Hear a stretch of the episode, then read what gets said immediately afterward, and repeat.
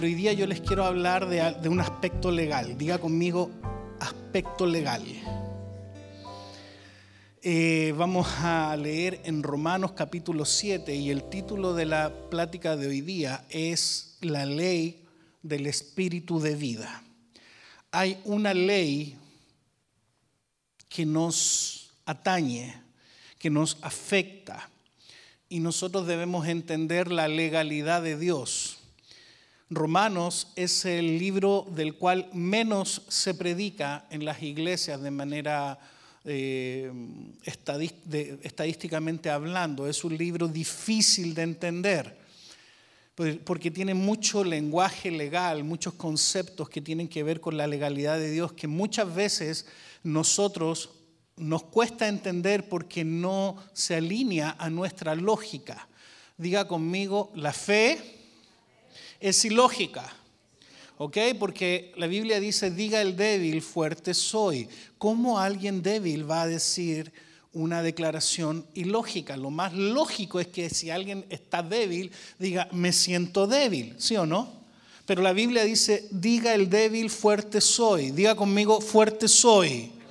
Porque la fe es contraria a la lógica humana y vamos a ver cómo nos atañe la ley o las leyes, vamos a ver particularmente cuatro leyes que podemos identificar en el libro de Romanos que afectaron o afectan al ser humano. Y si usted entiende esto, usted va a entender mucho mejor dónde es que se produce la guerra espiritual o la batalla espiritual y cuál es la batalla espiritual que tú estás librando.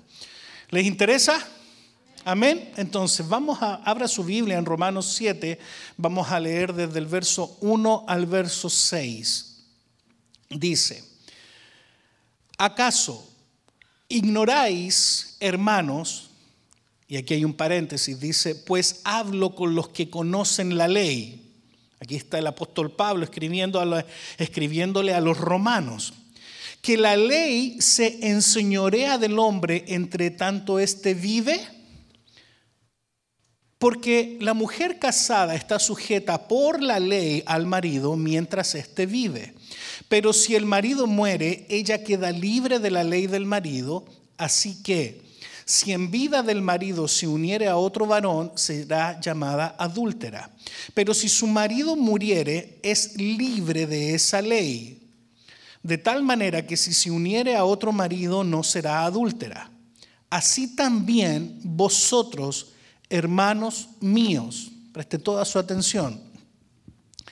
Dice, habéis muerto a la ley mediante el cuerpo de Cristo, para que seáis de otro, retengan su espíritu eso, del que resucitó de los muertos, a fin de que llevemos fruto para Dios. Porque mientras estábamos en la carne, las pasiones pecaminosas que eran por la ley obraban en nuestros miembros, llevando fruto para muerte. Pero ahora estamos libres de la ley por haber muerto para aquella en que estábamos sujetos, de modo que sirvamos bajo el régimen nuevo del Espíritu y no bajo el régimen viejo de la letra. Amén. Ok, es importante aquí resaltar, si usted puede tener su Biblia abierta en Romanos capítulo 7, no se pierda ningún detalle, porque es importante resaltar que aquí Pablo le está escribiendo y está hablándole a aquellos que conocían la ley. ¿Cuál ley? La ley de Moisés. Esa ley que fue entregada en la piedra, esa ley que dice no matarás, no robarás. Esa, eh, eh, esta gente que con sus fuerzas naturales intentaron mucho tiempo cumplir la ley de Dios. ¿Cuál es la ley de Dios? Es aquella entonces que fue escrita en la piedra dada a Moisés. ¿Conoce la historia, cierto? ¿Sí? Bueno, esa ley es información de lo que Dios ama y de lo que Dios detesta. La ley fue dada como una carta que te oficializa que te describe lo que Dios aprueba y lo que Dios detesta. Por ejemplo, dice, decía, no te harás imágenes, no robarás, no hurtarás, muchas leyes. O sea, la ley de Dios es como una carta, usted tiene que pensar que la ley de Dios en el antiguo pacto era como una carta, como un documento que tiene el hombre de lo que Dios detesta y de lo que Dios dice no harás. ¿Me estoy explicando? Otra vez, ¿me estoy explicando? Ok, están aquí, ¿cierto? Ok. Luego Pablo, sígame con el relato, por favor. Luego el apóstol Pablo trata de explicar, apoyándose en la figura matrimonial para explicar la sujeción a la ley, donde dice, la mujer está sujeta al marido mientras éste vive. ¿Me estoy explicando? Sí. Si el marido está vivo y ella se llegaba a otro varón, era considerada adúltera, pero si el marido moría, ella quedaba libre. Y esto es para explicarnos a nosotros que mientras estamos vivos, estábamos sujetos a la ley de Moisés. Romanos 7:4 dice, así también vosotros, fíjese, así también vosotros, hermanos míos, habéis muerto a la ley mediante el cuerpo de Cristo cuando Cristo murió, la Biblia dice que nosotros morimos juntamente con Él. Diga conmigo, no lo entiendo. Pero diga conmigo, lo creo. La Biblia te dice que en el verso 4 dice, así también vosotros, hermanos míos, habéis muerto a la ley, a la ley de Moisés, mediante el cuerpo de Cristo. Esto tiene que ver con un aspecto legal. Por eso que si alguien viola la ley, eh, eh, se, busca mientras está vivo. Si ya se murió, ya no, no tiene ningún sentido porque mientras estás vivo, la ley se enseñorea de ti. En Colosenses dice que nosotros habemos muerto y vuestra vida está escondida con Cristo en Dios. Nuestra vida, tu vida personal con Cristo está escondida en Él. Así que no es importante lo que usted siente o lo que usted cree. Pégale un codacito al que está al lado suyo. Dígale, no es importante hazme caso. A ver, Javier, dile ahí a Rosario, no es importante lo que tú crees. Dile, no es importante lo que tú sientes. Dile, es importante lo que Dios dice. Amén. Y en la legalidad de Dios, usted murió con Él. Hemos sido crucificados juntamente con Cristo. En la legalidad de Dios, usted murió. ¿Ok? Retenga esto porque voy a ir explicándolo en más detalles. Si usted está vivo, entonces no califica. Diga conmigo, Señor, mátame. porque vivo, si ya vivo le hace el lío a Dios, esto se trata de morir a qué? A nuestro yo, a, nuestra, a nuestros deseos. ¿Para qué? Para renacer a la vida en Cristo, a los deseos de Cristo. ¿Me estoy explicando? No es una muerte física, no se preocupe, aquí no va a sacar una pistola y ponerle a disparar, no. Yo sé que aquí en Estados Unidos han sucedido cosas malas, pero en el nombre de Jesús eso no. Pero yo le necesito explicar esto para que usted entienda dónde estamos parados espiritualmente y, cómo la ley, cómo eh, nos afecta lo que Dios aprueba, lo que Dios desaprueba. Para entrar al cielo usted debe morir carnalmente, pero para entrar al reino de los cielos usted debe nacer y morir de nuevo. Por eso que cuando alguien acepta al Señor en su corazón, uno le dice, es, eh, esa persona nació de nuevo. ¿Cuánto hicieron la oración del pecador alguna vez? ¿Y usted ha escuchado esa expresión que dice, oh, nació de nuevo, volvió a nacer, se convirtió cuando Nicodemo le preguntó a Jesús qué debía hacer para entrar al reino, y dice, tienes que nacer de nuevo. ¿Y cómo voy a entrar al vientre de mi madre? No entendía que no se refería a un nacimiento físico, sino a un nacimiento espiritual. Entonces, cuando usted aceptó a Cristo, usted muere a la, a la vieja vida y renace al reino. Pablo dice, habéis muerto, y luego dice, si pues habéis resucitado con Cristo, todo esto es una experiencia que tú vives en el Espíritu. Levanta tu mano derecha. Di conmigo, todo esto es una experiencia que yo vivo en el Espíritu. Baje su mano. No es una experiencia carnal, es una experiencia espiritual. Cuando usted vino a los pies de Cristo y le dijo, Señor, yo quiero que tú seas mi Dios, mi Rey, te entrego mi vida, en ese minuto se produce la conversión y el nuevo nacimiento en Cristo. Entonces, para entrar al reino de los cielos debes morir y nacer de nuevo espiritualmente. Para irse al cielo tienes que morir carnalmente. ¿Me estoy explicando? Amén. Entonces, todo esto es una experiencia que se vive en el Espíritu y Pablo dice que hay un problema y ese problema es que la ley solamente es para los vivos para los que, eh, eh, para los que se consideran vivos para, para la vida, con los, esos que dicen yo me la puedo, esa gente que intenta eh, servir o agradar a Dios en su carne, en, con sus propias fuerzas. Pablo dice que la ley se enseñorea del hombre mientras el hombre está vivito y coleando. ¿Me estoy explicando? Señor, fortaléceme. Y el Señor lo único que quiere es que te mueras en el buen sentido, no físico. La Biblia dice que si la semilla primero no muere, no puede llevar fruto. Que tú mueras a tu carnalidad, que tú mueras a, al yo, al querer vivir mi vida como a mí me place. Yo quiero renacer a la vida de Cristo. ¿Puede decir conmigo, Señor, mátame? wow. El Señor quiere matarte. Señor no, no, no te quiere dar fuerzas nuevas. Si así débil le haces problemas a Dios, imagínate fortalecido. Cuando usted logra una victoria, nunca el crédito debe ser suyo, sino es Cristo en mí. Diga conmigo, Cristo en mí. Es más, todo lo que tú le puedas ofrecer a Dios que venga de tu carne, Dios no lo quiere. Dios quiere lo que Él puede hacer contigo.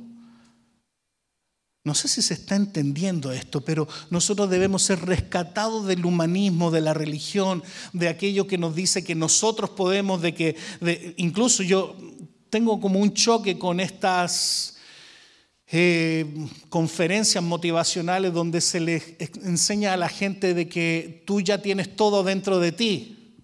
Cuando si tú no tienes a Cristo dentro de ti, entonces te hace falta todo. ¿Puedes decir conmigo, sin Cristo, nada soy? Entonces necesitas la vida de Cristo. Porque es muy bueno que tú seas positivo, es muy bueno que tú tengas una, buena opinión y que tú digas, no, sí, y, confíes en tus talentos que Dios te los ha dado, pero mucho mejor es cuando tú empiezas a poner toda tu confianza en Cristo en ti. Señor, tú conmigo, Padre, acompáñame, Señor, guíame, Señor, quiero hacer tu voluntad, no mi voluntad. Señor, yo quiero servirte a ti. Cuando usted logra una victoria, nunca el crédito será de su carne, debe ser Cristo en usted. No tienes necesariamente que entenderlo al 100%, pero debes creerlo. Debes decirle, Señor, quiero que toda la gloria sea producida a través de tu espíritu en mi vida para agradarte. Pero cuando intentas por tu propia carne servir al Señor, cuando intentas por tu propia carne agradar al Señor, empiezan los problemas, porque la ley de Moisés se enseñorea del hombre mientras tanto éste vive. ¿Me estoy explicando? Porque en la carne tú puedes intentar y tú puedes eh, hacer una vigilia, tú puedes eh, ayunar 40 días y eso puede ser muy bueno, pero tu carne seguirá siendo carne.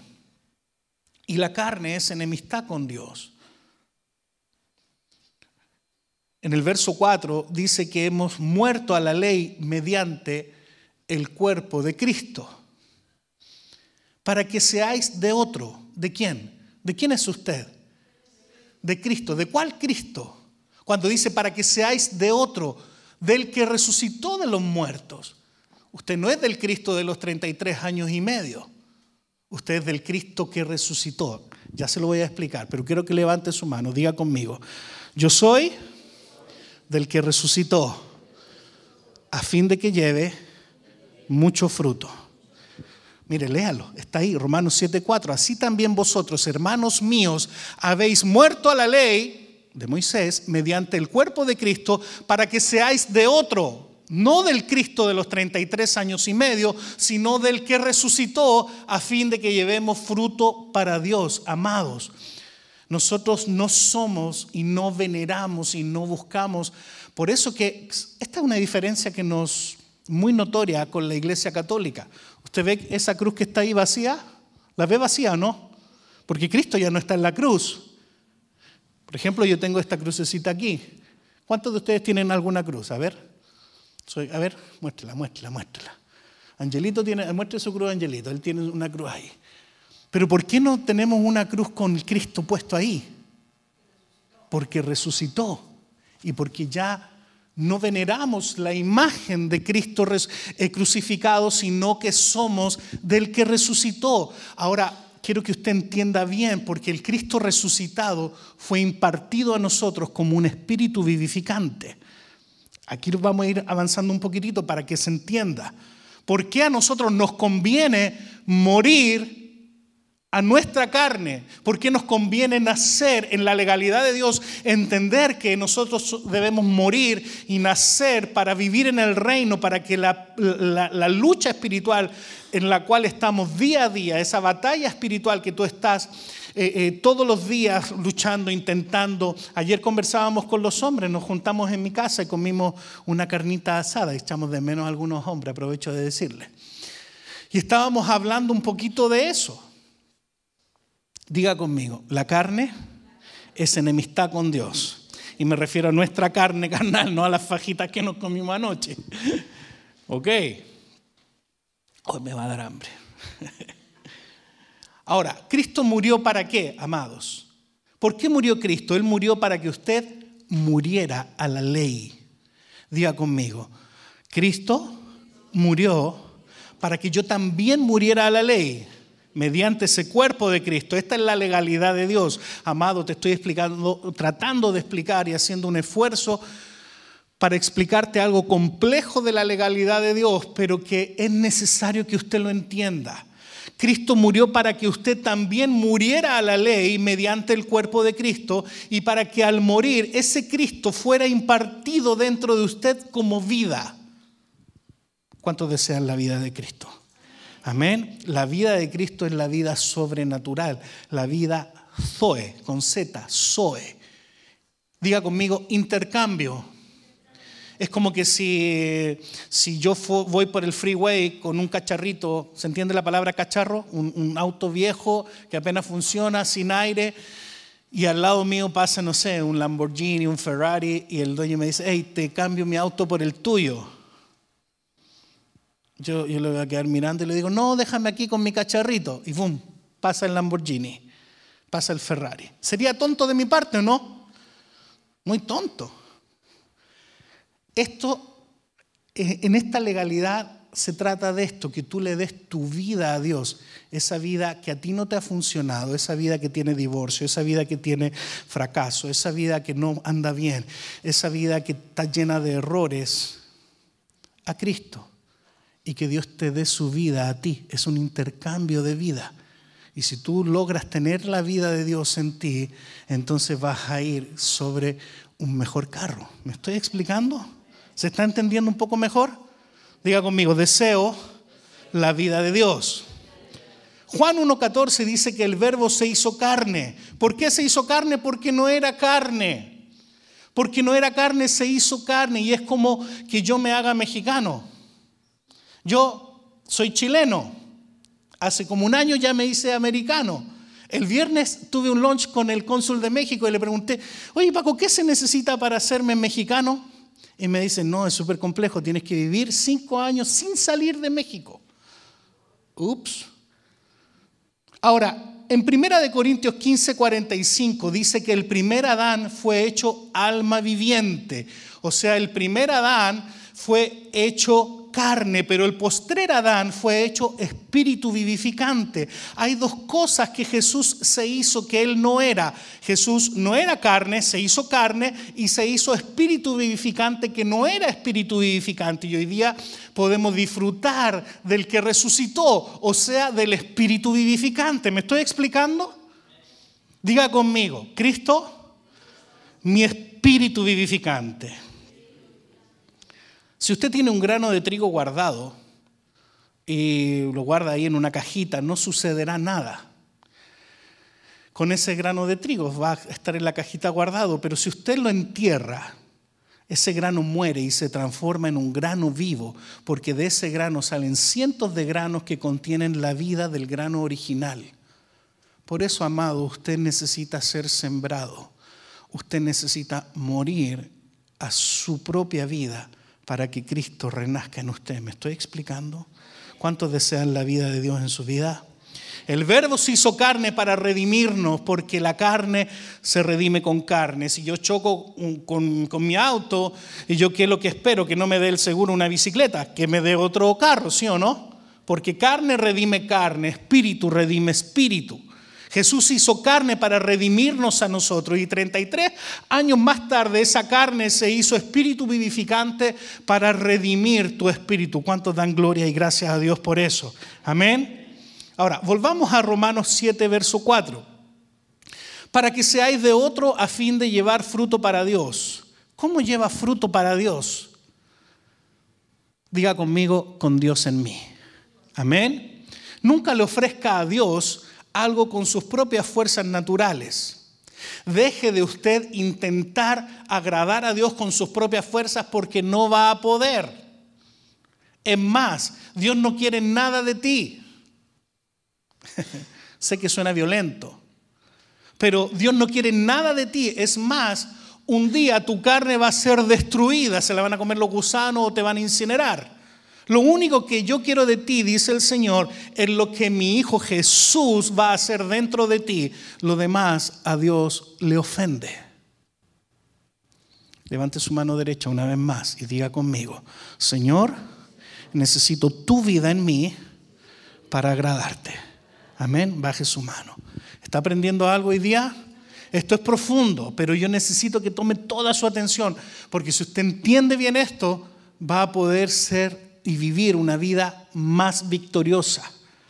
Dios no quiere nada de usted. Si es carne, es enemistad con Dios. Debes dejar que tu interior sea lleno de Cristo que ese envase, que ese vaso pueda contener a Cristo. Usted no crece solo, el fruto es la manifestación de la raíz. Por eso que si su raíz es Cristo, entonces a Dios le agrada.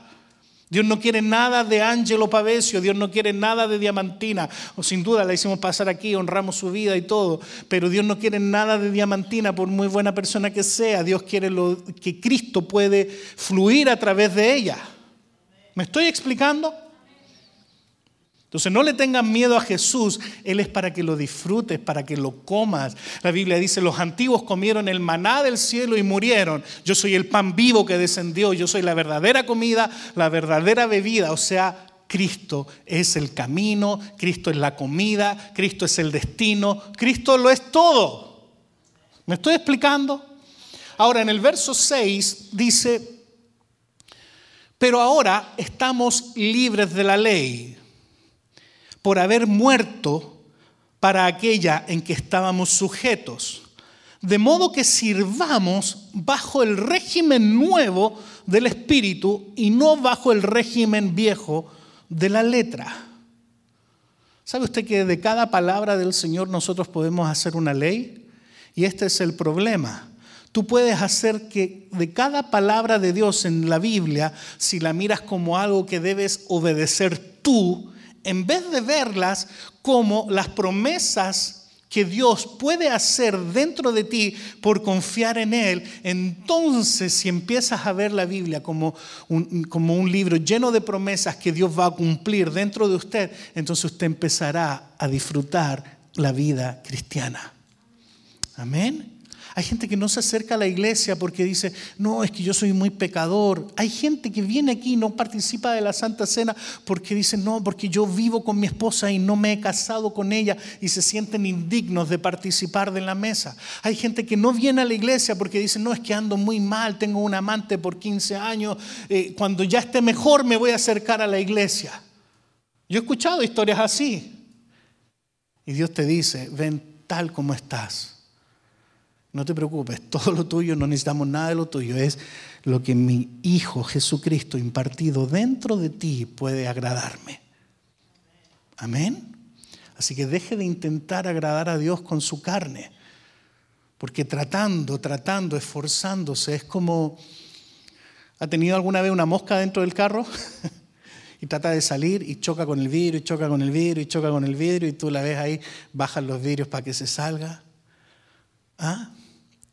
Así es, así somos nosotros cuando tratamos de agradar a Dios con nuestra carne. Nunca podremos. Primer paso, diga conmigo, primer paso. Deja de tratar. No lo intentes. Tratamos de hacer obrar la palabra en vez de permitir que ella obre en nosotros.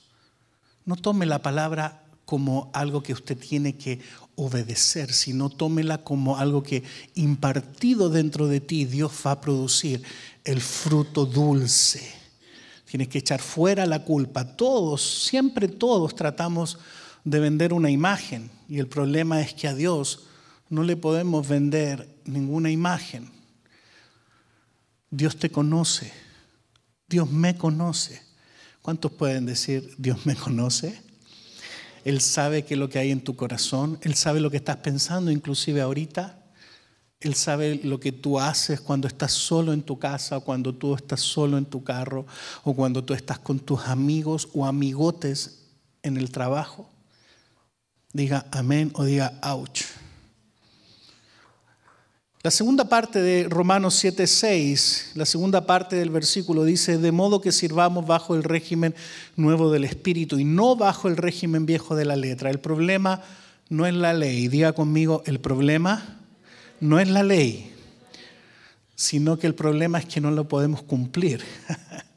si usted se tira de ahí arriba para abajo, se va a quebrar los huesos. ¿Por qué? Porque existe la ley de qué? De gravedad. El problema no es la ley de gravedad, el problema es que usted no puede volar. ¿Me estoy explicando?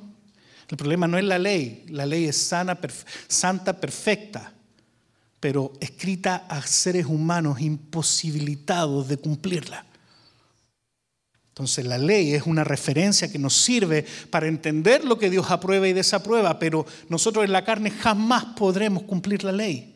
Por eso es tan importante que usted entienda esto para que usted empiece a comerse a Cristo, a llenarse de Cristo y para que ese fruto produzca los cambios de manera natural. Así como si usted siembra una semilla de manzana, va a salir un árbol de manzana y va a finalmente salir un fruto de manzana.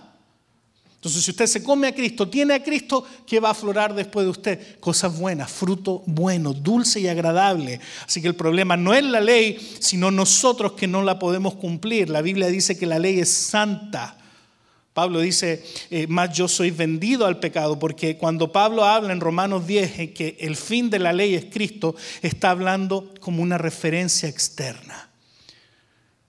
Así que la ley solo viene a oficializar tu pecado. Romanos 7, 15, verso 15, dice, porque lo que hago no lo entiendo. Y esto le va a parecer a usted como un lengua así que le voy a pedir que haga un esfuerzo y no se me pierda en estos versículos que le voy a leer. Dice, porque lo que hago no lo entiendo, pues no hago lo que quiero, sino lo que aborrezco, eso hago. Haga una pausa aquí. ¿Cuántos de ustedes saben que no deben hacer algo y después lo están haciendo y dicen, ay, ¿por qué lo hice de nuevo? Si yo sé que no lo debo hacer, no levante su mano. Algunos están mirando para el lado, así no. Verso 16, y dice, y si lo que no quiero, esto hago, apruebo que la ley es buena.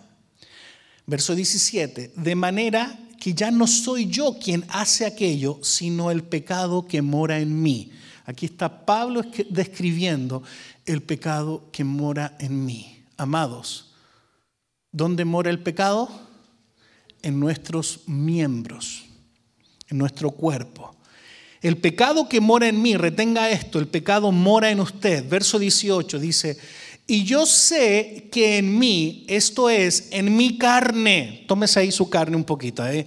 tómele ahí la carne a su, a su vecino, el bracito o la pancita, dependiendo de la confianza.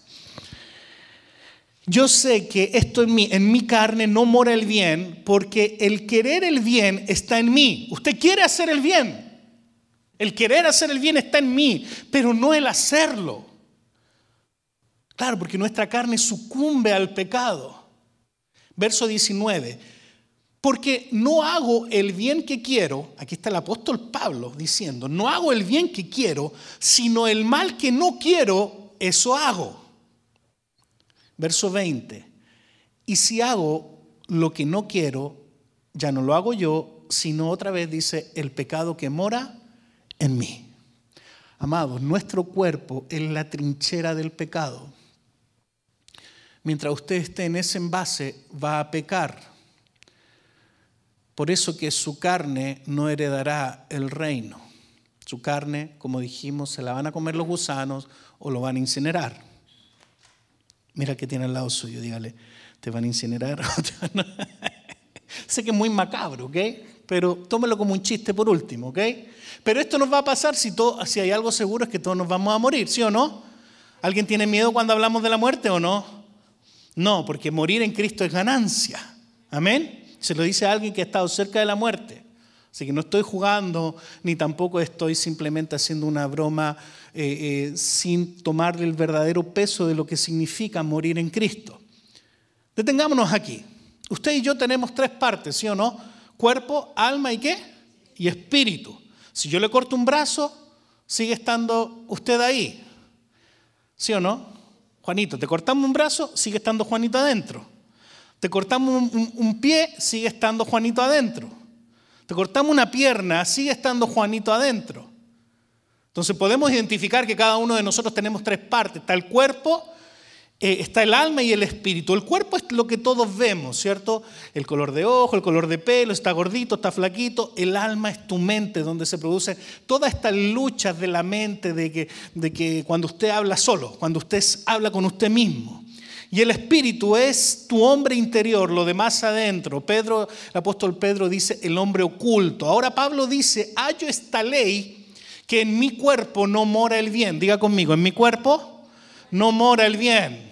Su cuerpo desea pecar. ¿O eso me pasa a mí nomás?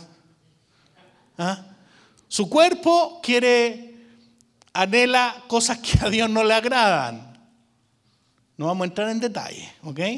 pero el cuerpo es la trinchera donde está el pecado. Entonces, ya que estamos hechos de estos tres elementos, nuestro cuerpo viene a ser la trinchera de Satanás, nuestro cuerpo quedó corrompido. Santiago capítulo 4 dice, ¿de dónde vienen las guerras y los pleitos entre vosotros? Vienen desde la carne. No podemos entender por qué un presidente eh, toma la decisión de bombardear otro país, invadirlo, lo que está sucediendo actualmente entre Rusia y Ucrania. Y tú dices, ¿dónde, ¿por qué hay tanta maldad? ¿Por qué no ve que hay gente muriendo? Todo por una cosa ideológica. ¿Sí o no? Pero Santiago dice, ¿de dónde vienen los pleitos? Dice, vienen de la carne. Tú tienes que entender que la carne en que tú viajas que cuál es la naturaleza de tu cuerpo y tu cuerpo no ha sido redimido aún. Y Pablo dice que hay otra ley que está en la carne. Por eso Pablo dice en Colosenses 2, 20, dice, habéis muerto en Cristo en cuanto a los rudimentos de este mundo. ¿Por qué? Como si vivierais en el mundo, os sometéis a preceptos tales como no manejen, ni gusten, ni... Después dice que sometes el cuerpo a duro trato del cuerpo no pruebes, no toques. En cuanto al culto voluntario, lo que está diciendo Pablo aquí es que tú puedes hacer vigilias todos los fines de semana, pasarte orando y andar con la ojera así como, como pañuelo. Y ayunar 40 días y 40, va a terminar flaquito. Y eso puede estar bueno. Y dar 5, 7, 12 vueltas orando en la ciudad de Dallas y, y tu carne seguirá siendo carne. Hay una parte de ti que está en enemistad con Dios y esa es tu carne. Hay una parte que heredamos de Adán, que es tu cuerpo. Entonces tú tienes que identificar, diga conmigo, debo identificar dónde se produce la verdadera lucha, que las pasiones, que el pecado que mora en ti, que la ley del pecado y de la muerte está en tu cuerpo. Le voy a mencionar cuatro leyes. Número uno, Diga conmigo, la ley que está en la piedra. Esa fue la ley dada a Moisés. Ya hablé de eso. Esa ley está fuera. Diga conmigo, la ley del antiguo pacto está fuera.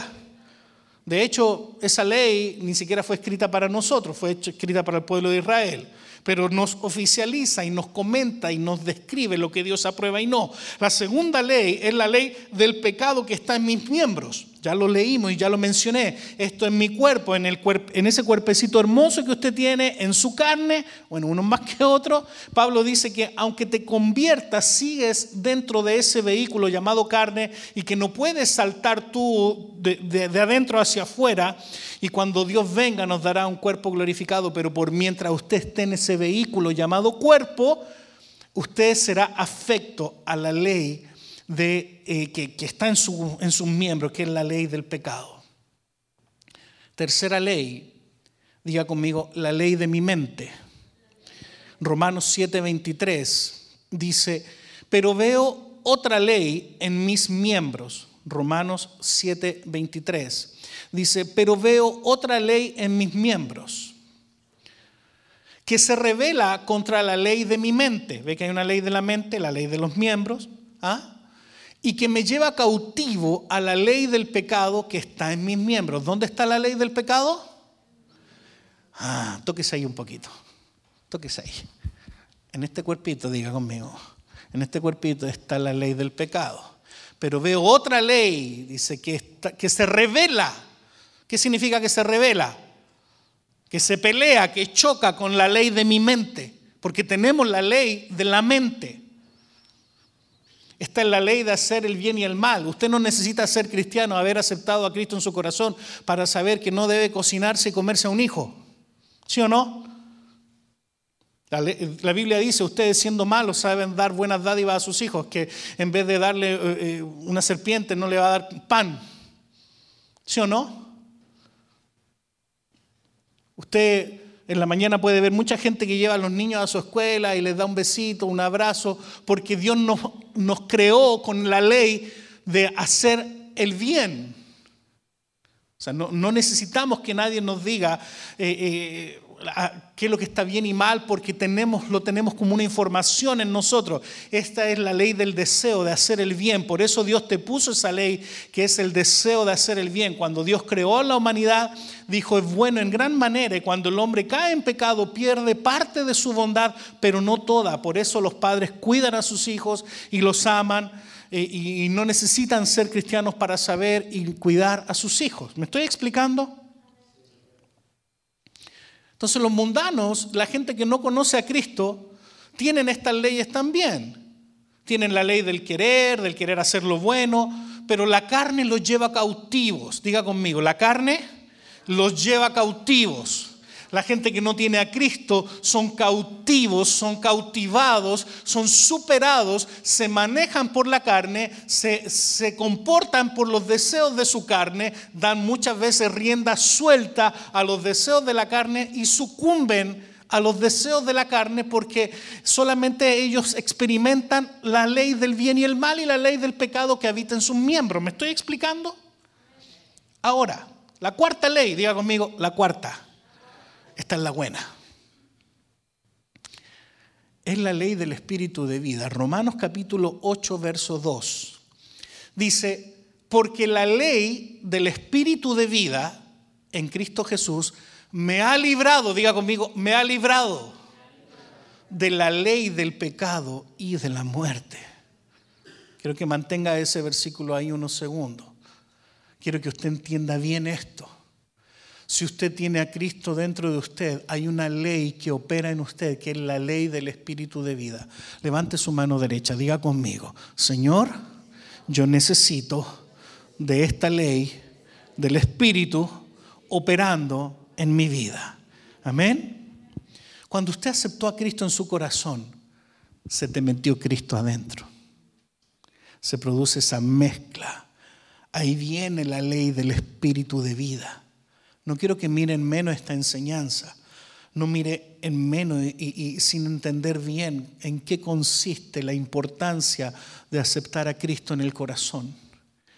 Cuando alguien aceptó a Cristo en su corazón, hizo la oración del pecador, confesó con su boca que Jesucristo resucitó de los muertos y que es un hijo de Dios y que lo acepta como único Dios y Salvador, en ese momento la ley del Espíritu de vida es imputada a esa persona. El gran misterio que tienes que descubrir los siguientes años en Cristo es Cristo en mí. ¿Puedes decir conmigo Cristo en mí? Mira al que tienes al lado tuyo y diles, Cristo en ti. Cristo en ti, la esperanza de gloria. Tienes que entrar en la verdadera tierra prometida. La verdadera tierra prometida no es Estados Unidos. ¡Ay! Llegué a mi tierra prometida donde fluye leche y miel. No, la verdadera, la verdadera, verdadera, me salió doble R. La verdadera tierra prometida es entrar en Cristo. Que Cristo esté en ti. Es ahí donde hay abundancia, es ahí donde hay paz sobrenatural, es ahí donde tienes un GPS espiritual que te guía y que no cometes errores, porque la Biblia dice que por torpe que seamos, si somos guiados por el Espíritu, no nos vamos a extraviar. Entonces tienes que entrar en la verdadera tierra prometida que es Cristo. Cristo lo es todo. Cristo es tu camino, es tu destino. Ya lo dije, es tu maná, es, esa fuente de agua que salta dentro de ti para vida eterna. Cristo es tu tierra prometida. Cristo es tu descanso. Los metodistas, como eh, los adventistas guardan el sábado como el día de descanso, no entendiendo bien que nuestro descanso es Cristo. Diga conmigo, Cristo en mi descanso. Por eso puedes vivir una vida confiado. Por eso que una persona de fe muchas veces suena y parece como alguien irresponsable que no, que, no se preocupa. Simplemente tú puedes vivir confiado porque si Dios cuida de las aves, cuidará también de ti. Amén. Así que no puedes poner tu confianza en el cheque que te da la empresa o una fábrica o la compañía para la que trabajas o tu propio negocio, sino que es en Cristo. No cometas el error de poner tu tranquilidad en otro lado. Dentro de esa tierra está todo adentro. Juan 4:14 dice, el agua que yo le daré será en él una fuente. ¿Dónde está la fuente? ¿A dónde está? ¿Adentro o afuera? Adentro. Entonces, eh, cuando alguien dice, no, todo lo que necesitas para triunfar en la vida ya lo tienes adentro. Tiene algo de, cierta, de cierto esa aseveración, siempre y cuando esté Cristo dentro. Amén. Si Cristo no está dentro, entonces de nada valen tus talentos. De nada vale lo que Dios ya ha puesto en ti como talentos naturales o sobrenaturales. Es Cristo en ti, la vida de Cristo en ti. ¿Cuántos dicen amén? O sea, la fuente no está fuera, está dentro. Entonces fíjate, ¿dónde se produce entonces la batalla? En tu carne está la ley del pecado, en tu mente la ley de querer hacer el bien, pero en tu espíritu está la ley del espíritu de vida, está Cristo impartido, para que seáis de otro, ¿de quién? Del que resucitó, de ese Cristo impartido dentro de nosotros. ¿Cuántos dicen amén? Póngase en pie, Colosenses 3:4, póngase en pie. Vamos a terminar con esto. Llevo 42 minutos. Les prometí no predicar largo. Colosenses 3:4 dice, cuando Cristo, ¿qué? Vuestra qué? Vida. Cuando Cristo, vuestra vida, mi vida, tu vida, se manifieste, entonces vosotros también seréis manifestados con Él en gloria. Puede decir conmigo, todo lo que necesito es Cristo. Amén. Puede decirlo una vez más, todo lo que necesito es Cristo. Amén. Si te llenas de Cristo, vas a poder ser gobernado por el Espíritu, no por la carne. Si te llenas de Cristo, vas a salir victorioso cada vez que tienes un, un desafío o cada vez que tienes una lucha. Porque la carne te dice, peca, peca, peca, peca. La carne es como el angelito malo hablándote ahí al oído, sí, peca. Pero el Espíritu de Cristo, si vive dentro de ti, si ese Espíritu, si ese Cristo que vino 33 años y medio murió para convertirse en Espíritu vivificante, es para que esta ley, ya fuimos librados de la ley de Moisés por la muerte de Cristo, pero ¿para qué? Para que ese Cristo resucitado, impartido dentro de usted produzca todos esos cambios que usted anhela, todos los cambios que tú anhelas para tu esposo, todos los cambios que tú anhelas para tu vida, todos los cambios que tú anhelas para tu esposa. No van a ser construidos por tu insistencia, no van a ser alcanzados por tu motivación, sino que serán alcanzados en la medida que te comas a Cristo. Amén. ¿Cuántos están listos para recibir más del Señor? Amén. Quiero pedirte que inclines tu rostro y vamos a orar. Inclina tu rostro. Padre, en el nombre de Jesús, te damos tantas gracias. Señor, te doy gracias por tu legalidad. Porque en tu legalidad, Señor, hemos muerto a la ley contigo. Gracias, Señor, porque la ley es información que nos dice que es lo que tú apruebas y desapruebas.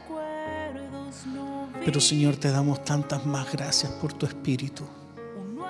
Padre amado, en el nombre de Jesús en esta tarde, yo te pido, Santo Espíritu de Dios, Padre, en el nombre de Jesús, Señor, que tú vengas a morar, Señor, que cada uno de mis hermanos que ha recibido esta palabra, Señor, pueda abrir su corazón y, solicitarte y pedirte con humildad, Señor, aquí está mi vida, esa vida llena de defectos, y quiero tu vida, esa vida sobrenatural, esa vida, Señor, que con la cual tú creaste todo.